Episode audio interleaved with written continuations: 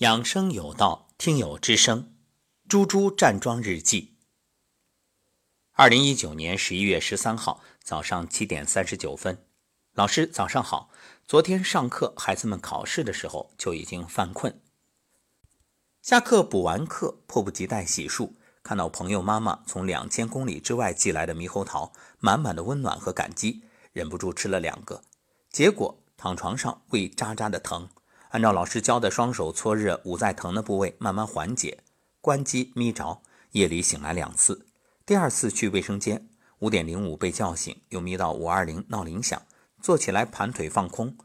去卫生间看舌苔，除了舌根部有些黄，整个舌面都很好了，只是中间部位有一点紫色，应该是昨天作的结果。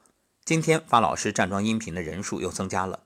结果把我的大弟子萝卜大哥给落下了，现在赶紧补发。今天拉伸多做了两组，浑身轻松，站桩已基本能做到头脑放空，面带微笑，舌尖顶上颚。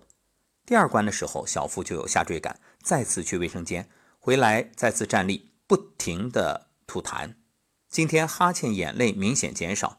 第六关六字真言跟着音频念得越来越好，只需要中间多咽几次唾液就好了。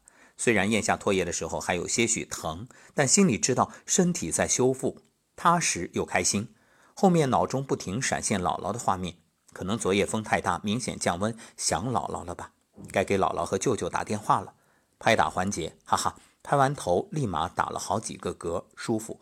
每次都想说感谢老师，感谢您把这么好的中医知识传播，让大家受益，功德无量，好心情。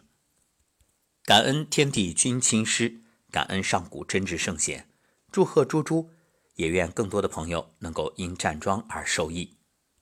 关于吃猕猴桃胃疼这个事儿啊，嗯，别吃太急，建议吃的时候呢，在嘴里捂一捂，因为比较凉。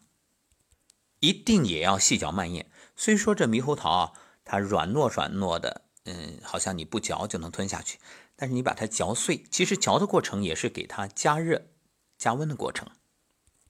猪猪现在能做到头脑放空，这个很不简单，这就是一大收获。其实你说站桩也好，静坐也好，什么最重要？就是空最重要。